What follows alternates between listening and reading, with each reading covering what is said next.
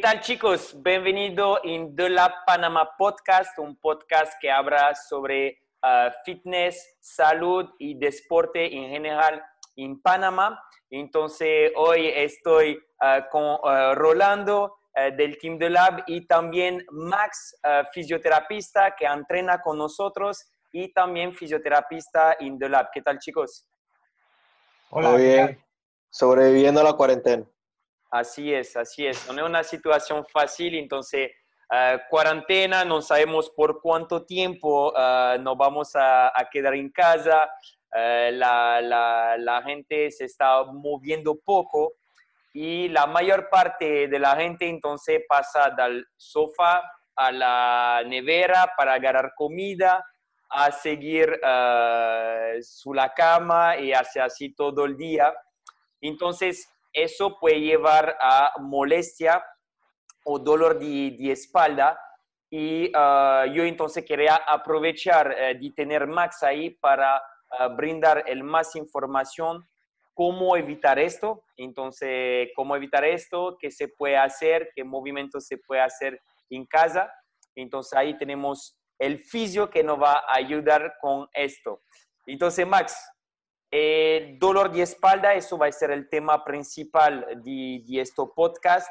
Uh, sobre la molestia uh, por falta de movimiento, ¿qué puedo hacer para evitar esto?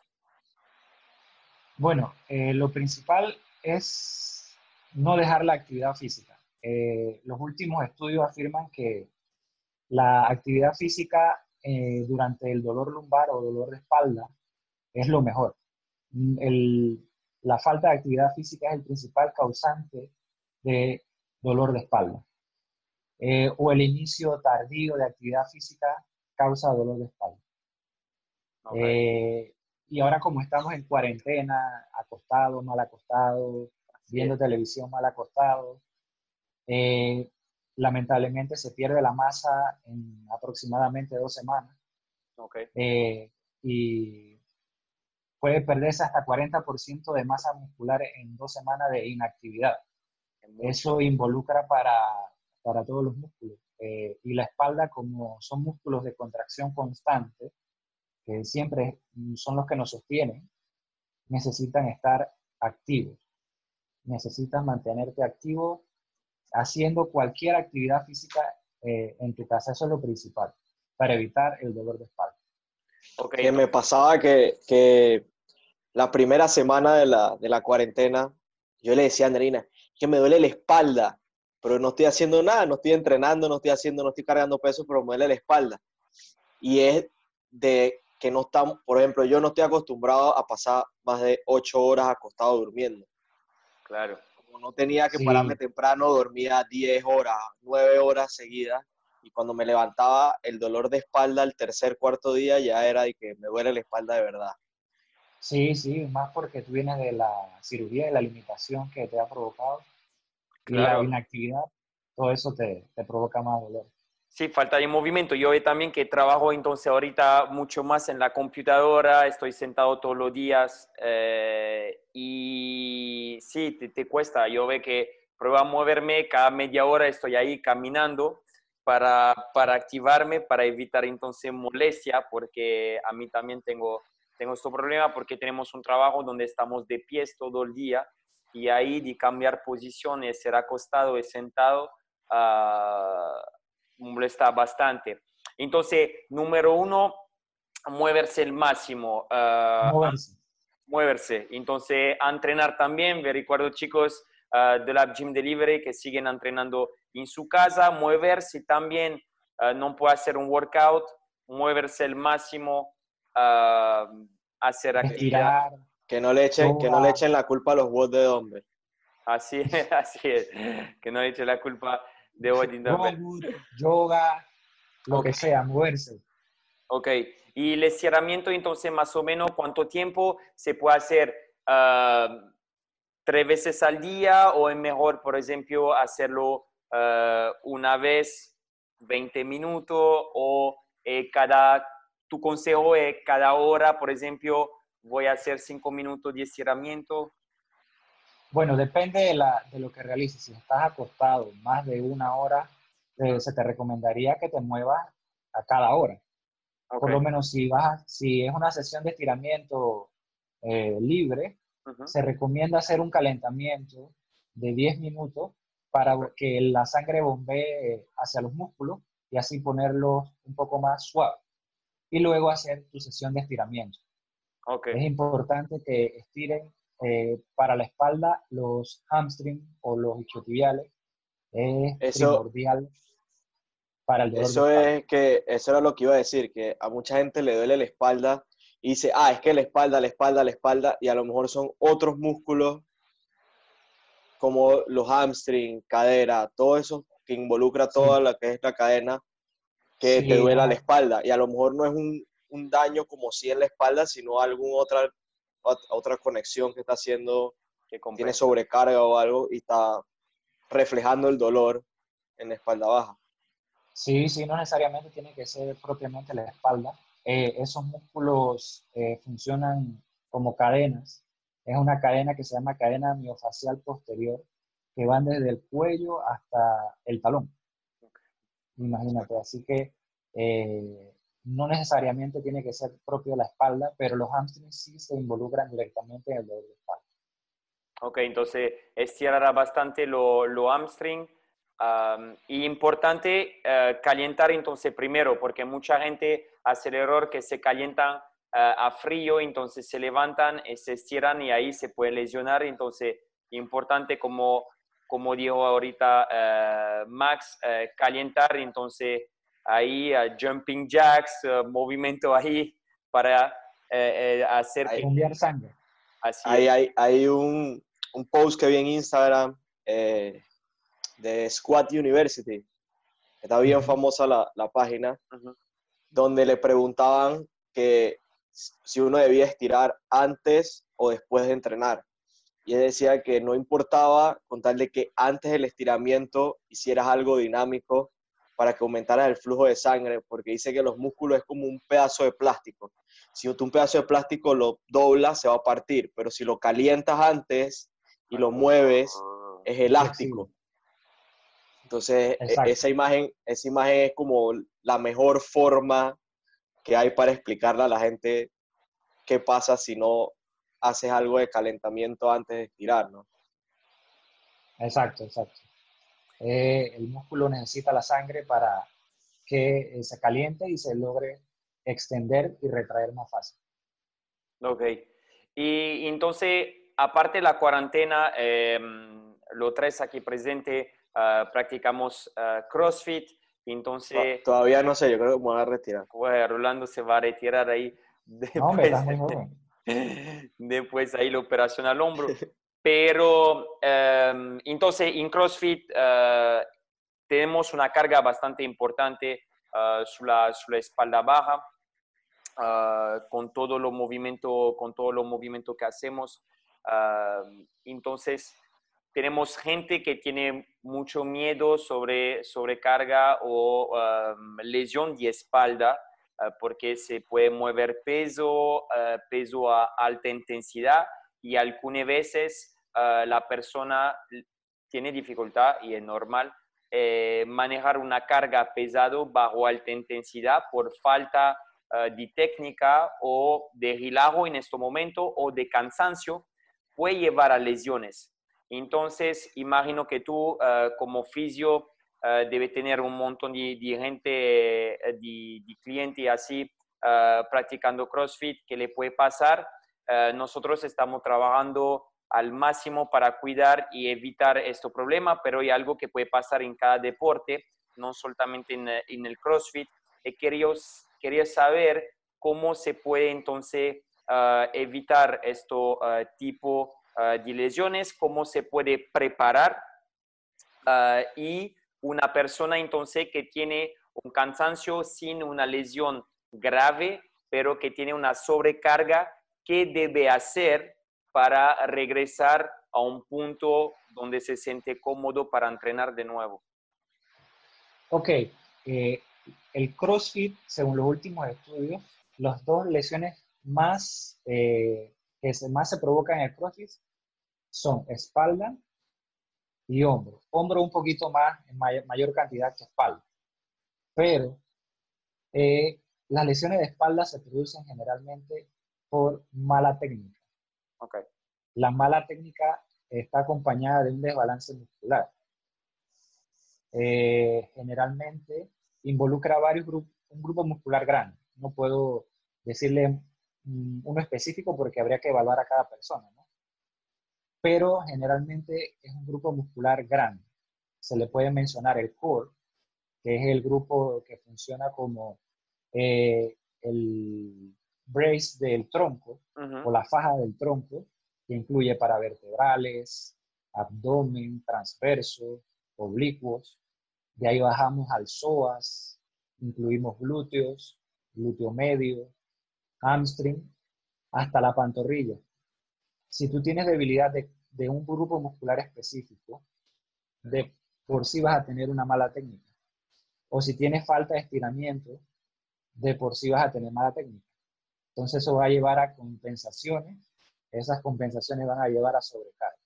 La sobrecarga van a llevar a contracturas y pueden provocar lesiones graves, como eh, sufrimiento de las vértebras, de las facetas, eh, herniaciones discales y lesiones más, más severas. Pero todo empieza con problemas de técnica, por eh, debilidad o desbalance muscular. Ok, entonces, concentrarse primero a ah, PVC first, entonces empezar primero a trabajar bien su técnica ah, con un PVC o una baja liviana. Ah, durante lo fundamental estamos full ahí, empujando a la gente a no emocionarse durante lo, lo WOD. Mucha persona ve el compañero al lado o, por ejemplo, un hombre va a ver una mujer al lado que eh, levanta bastante peso y dice, coño, yo también lo puedo hacer. Y eh, sin la técnica justa, eh, carga durante el WOD y ahí en dos segundos se puede lesionar. Entonces, importante, chicos, técnica mecánica primero y después se va con el peso y la intensidad. También, ah. también lo que dice Max es, es cierto lo, lo, de la sobrecarga, que también tenemos que aprender a escuchar cuando el cuerpo dice, ok, ya suficiente, está sobrecargado, dale suave, porque yo creo que Mika se debe acordar la, la primera competencia que nosotros tuvimos afuera, que fue en Colombia, el, el Woodfest. Ah, sí. Yo, yo estaba entrenando como un loco para la competencia, o sea, entrenaba tres veces al día, levantaba peso todos los días, y un día estábamos entrenando el equipo que íbamos y la barra era liviana. Eran como 95 libras, 115 libras y era un clean and jerk. Y de repente hice dos clean and jerk y chao, se me desconectaron las piernas. El dolor de espalda fue horrible, terminé en el hospital. No se podía levantar del piso. No me podía levantar del piso. 12 días después tenía que ir a, a Colombia. Me acuerdo que estuve 12 días haciendo terapia y que frío, calor, ultrasonido, toda la terapia del mundo me lo hicieron por 12 días para, para ver si podía ir a competir. Fui a competir así, obviamente no estaba al 100%, allá casi todos los WOD terminaba tirado y al piso con el dolor de espalda, pero después de eso como que marcó una pausa, dijo, ok, si vas a seguir entrenando para competir, tienes que aprender a lidiar con esos problemas y ahí empecé todo un ciclo de fortalecimiento de espalda baja, porque yo era de uno de que no me gustaba hacer abdominales, ni espalda baja. Eso no existía en mi rutina. Entonces, Alberto me ayudó un montón. Creo que el GXD ahora es mi mejor amigo. Pero fue en base a eso. O sea, primero me tuvo que pasar para que yo aprendiera y dijera, ok, tienes que trabajar en los grupos musculares que no haces. Y eso es lo que debería hacer la gente desde el principio. No lanzarse como así que, ah, yo quiero levantar 300 libras en clean, pero no tiene estructura que soporte el peso de las 300 libras. Exacto. Eh, uno debe empezar con fortalecimiento, fortalecimiento aislado para después que esos grupos musculares fuertes se compacten y tú puedas eh, mejorar los levantamientos ya sea olímpico o en el mismo CrossFit. ¿No puede brindar, Max, a vos ahí ejercicio que uno puede hacer uh, también ahorita aprovechar el momento, eh, por ejemplo, mucha gente puede aprovechar, todo el tiempo del, no todo el mundo, pero tiene más tiempo eh, para practicar algún movimiento para fortalecer esta zona. Entonces, si no puede decir ahí a vos algún movimiento que la gente pueda hacer para aprovechar. Bueno, podemos mencionarles como, vamos a mencionarles para que no sea tan tedioso, seis ejercicios. Seis ejercicios para toda la zona de, que ayude a fortalecer eh, la espalda y que involucre a todos los movimientos que posiblemente hacemos en CrossFit. Okay. Eh, empezamos con el plan. Okay. El plan es el básico. Eh, el plan tratando de mantener la espalda lo más derecha posible y todos estos ejercicios tienen que hacerlos isométricos. O sea, isométrico es sosteniendo durante un tiempo, un tiempo específico. No se hace repetición. Eh, el otro ejercicio sería los side plan. El side plan te ayudaría para mantener la estabilidad de un músculo que se llama eh, cuadrado lumbar, que es uno de los principales causantes de dolor lumbar, y además de que ayuda también a fortalecer los oblicuos.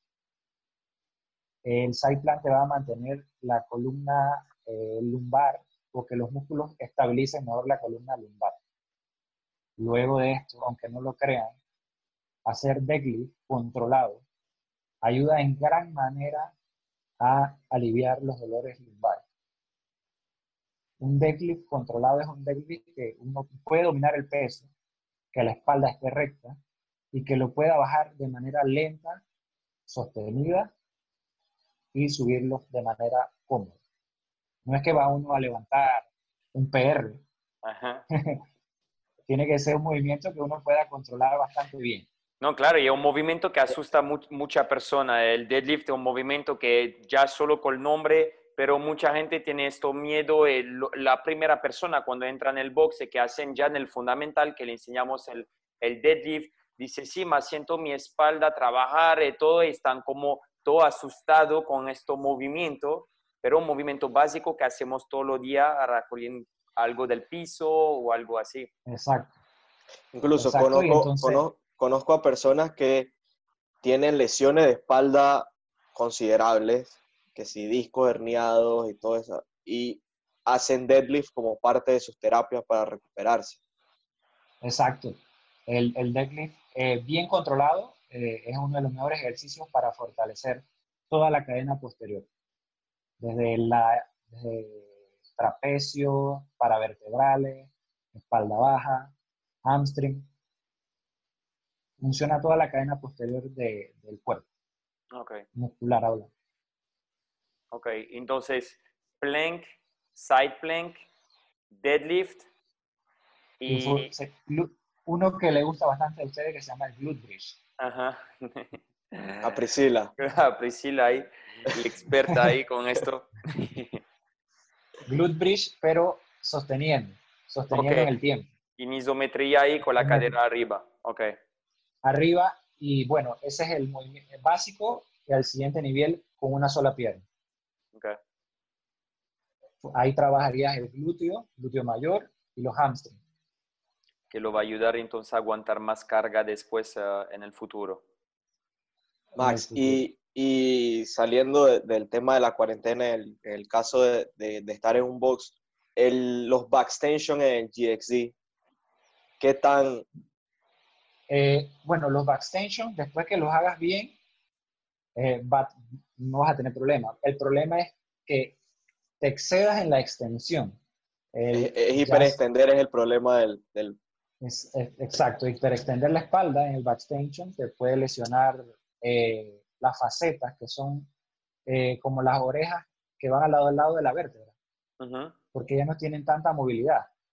Entonces ese roce puede lesionar la faceta y a la larga puede provocar hasta fracturas. Ok. Entonces, el backstension tiene que ser un movimiento controlado donde tu espalda llegue hasta 90 grados preferiblemente. Y hacerlo igual, sostenido. Recuerden que los músculos de la espalda están hechos de fibras para sostener, no para repeticiones. En CrossFit se utiliza de diferentes maneras, pero para fortalecerlos específicamente es haciéndolos sostenidos. Isométrico, trabajo isométrico. Exacto, porque esos músculos son de fibras para contracción lenta.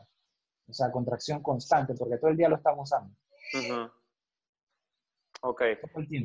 Entonces, Gigi, y um, uno a mí uno que me, que me, que me gusta, pues, porque yo tengo uh, problemas de, de, cadera, pues, que se reflejan después en la, en la, en la espalda baja. Y un movimiento que me ayuda bastante es One Leg uh, Deadlift.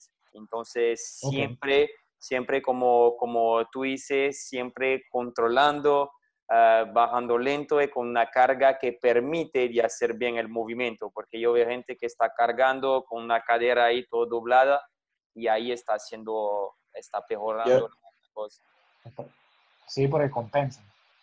No hacen bien el ejercicio. Así es. Yo tengo, yo tengo una, una duda que ojalá Max no la aclare a todo el mundo que le gusta ponerse cinturones para hasta ir al baño.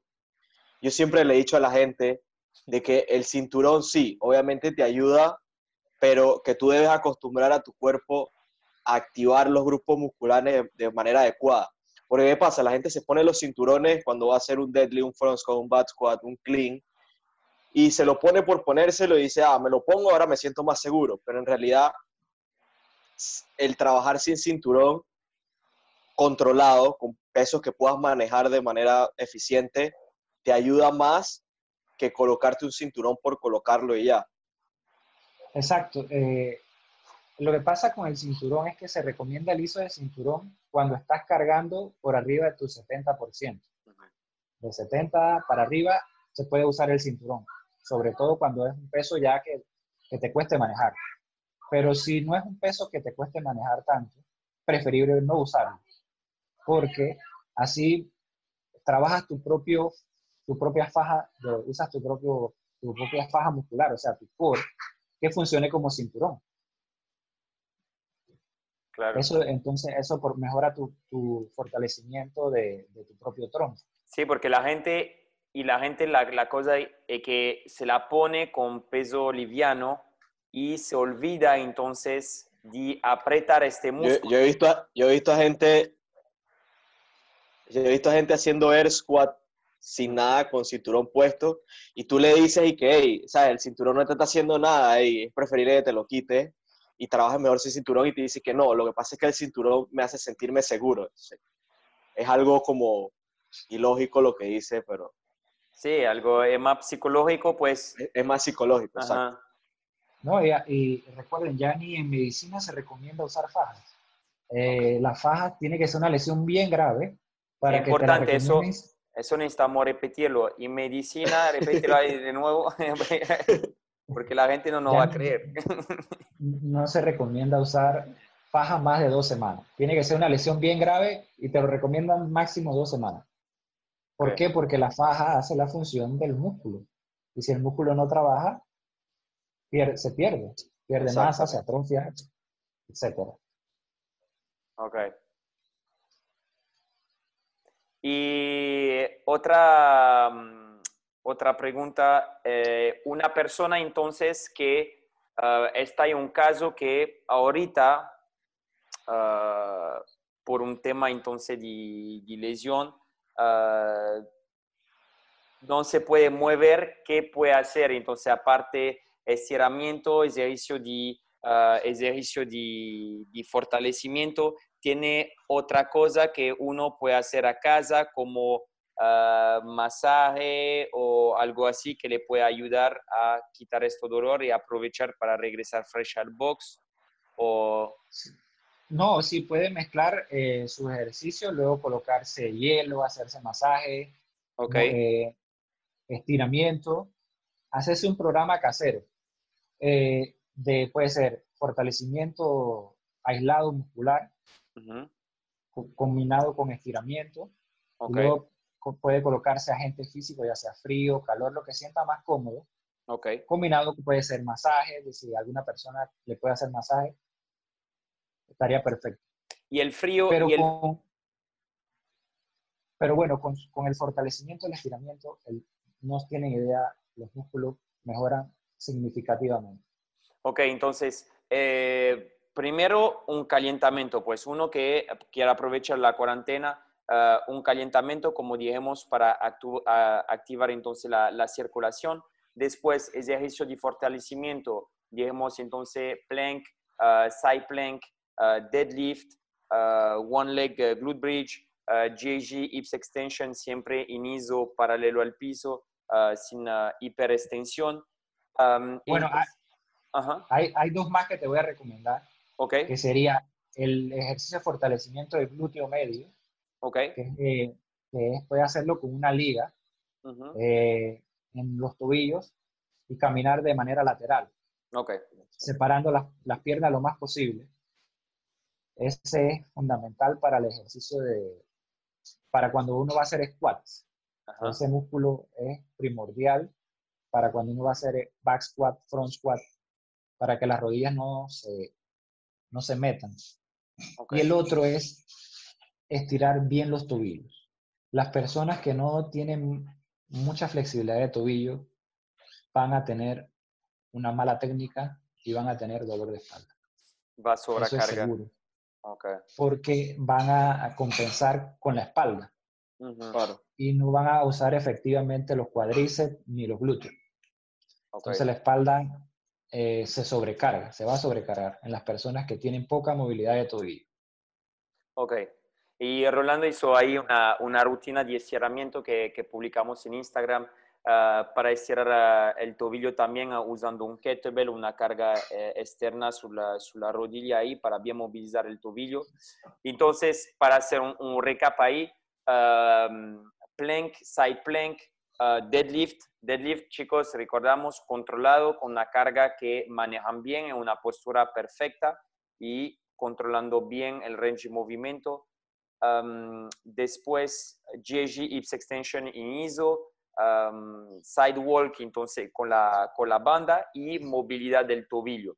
Una vez después que hace entonces esta rutina, pueden estirar, es muy importante, entonces dijimos estiramiento de lo hamstring, hamstring. Ajá. Eh, pantorrilla. Ok. O pantorrilla, estiramiento del psoas. Ok. E, e, era como el que estaba haciendo Rolando ayer. Casi, casi todo el video, muchos de los estiramientos va hamstring, pantorrilla, psoas, tobillo. Y eh, es importante también que estiren un músculo que se llama cuadrado lumbar, que queda en la espalda. Ok. Y entonces esto no lo puede decir ahí cómo estirarlo. Eh, una forma fácil es eh, con una rodilla estirada. Okay. La otra flexionada, que la otra flexionada y se deja caer de lado. Okay. Y uno se, inclina, uno se inclina hacia el lado que está eh, la pierna estirada. Ok. Entonces. Se inclina de manera lateral. Ok. Y tiene, tiene que sentir un tirón en la espalda pero de manera lateral, que va como desde la costilla hasta la cadera. Ok, perfecto. Entonces, estiramiento, puede aprovechar chicos en el video su Instagram correlando con ah, los movimientos de estiramiento. Y después, si tiene entonces, si se queda con un leve dolor, ah, poner frío y calor. Sobre el frío y calor, ah, quiero para termina su esto eh, que no aclara un poquito eh, el frío y calor, porque yo veo mucha gente, yo mismo eh, vi mucho artículo, alguno que va a decir mejor calor, alguno que va a decir en este caso mejor frío, alguno que va a decir hacer siete minutos con el frío, dos minutos de canso, siete minutos de nuevo, otro que van a decir deja el frío 20 minutos uh, mínimo sobre el punto, entonces quería que nos ayuda un poquito con esto para que la gente en su casa hace la cosa bien y que no empeoran eh, el dolor. Bueno, eh, hay muchos estudios de calor y frío. en, en, mi experiencia, lo que yo recomiendo es lo que la persona se sienta más cómoda. Generalmente la persona, hay gente que le va mejor con el frío y hay otros que le va mejor con el calor. Eh, sobre todo para cuando es dolor crónico, que ya lleva más de cuatro semanas, se recomienda calor. Ok. Calor. Si es un dolor agudo que te acaba de pasar, llevas un día con dolor intenso, se recomienda frío. Si es un dolor demasiado fuerte, se recomienda lo que acabas de decir que se llama contraste. Colocas primero frío de 7 a 10 minutos y después calor de 10 a 15 minutos. Ese es cuando es un, dolor agudo, un dolor intensísimo. Para tratar de, engañar un poco a los nociceptores, a los receptores de dolor del cuerpo.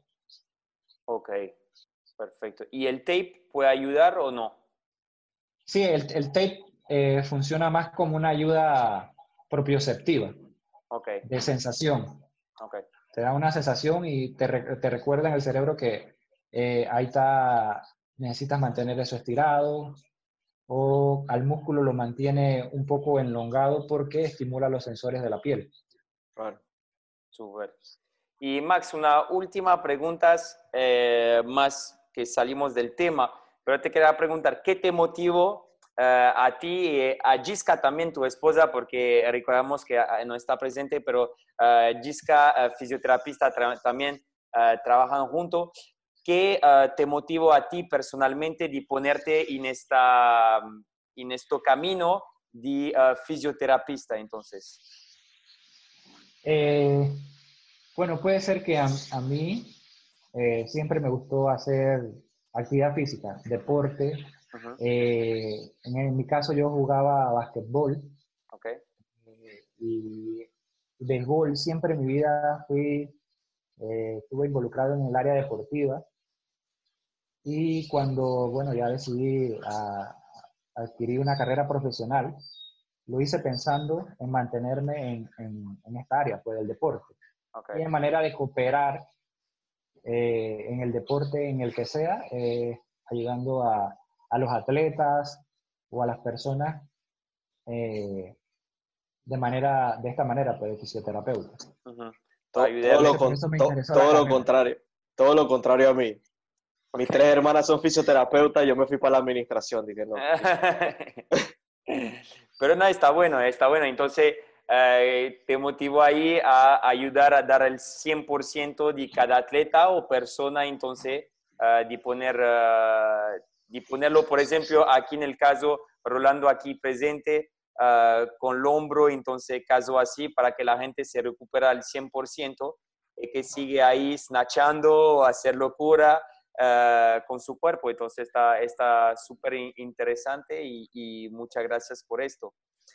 Max, ¿dónde te podemos eh, buscar? Entonces, red social, estudio, todo. Infórmanos ahí dónde te podemos buscar si necesitamos Max el fisio. Eh, bueno, eh, mi Instagram es Max Rujano S. Ok. bueno, yo, yo y mi esposa tenemos una empresa de atención de fisioterapia a domicilio. Y también me pueden encontrar en The Lab. Perfecto en Delapa ya también atendemos a cualquier persona o atleta que lo necesite. Súper. Entonces, chicos, terminamos ahí eh, este podcast. Entonces, hablamos uh, cómo eh, evitar y cómo fortalecer su cuerpo para regresar al box uh, súper fuerte. Si ustedes necesitan atención con uh, fisioterapista, Max está presente. Entonces, que aprovechan, chicos. Y Roro, un último mensaje ahí de salud. Se me está yendo el bíceps. ay, ay, ay, se está, está perdiendo. No, no, que la gente tiene que seguir entrenando. O sea, creo que les hemos dado todas las herramientas necesarias para que se mantengan activos. Así no, no, no es necesario que tengan un equipo en la casa, bodyweight, pueden trabajar todo el cuerpo fácilmente y seguir fortaleciendo todas esas áreas que las van a necesitar cuando lleguen al box de nuevo, porque la primera prueba que vamos a hacer es un morph y entonces van a demostrar todos los push-ups y los squats que hicieron durante la cuarentena. No, y recuerden que eh, eh, esto, esto, esto se va a terminar y si no hacen nada, esos músculos se van a perder. Exactamente. Se pierde un momentito. Así va a llegar todo flaquito ahí al box. Súper gracias. Y entonces, chicos, muchísimas gracias. Ah, gracias, Max, ahí por toda la información que, que nos no brindamos. Eh, gracias, Roro. Nos vemos presto, chicos, y nuevo episodio. Y un abrazo grande a ustedes. Hasta luego. Chao, chao.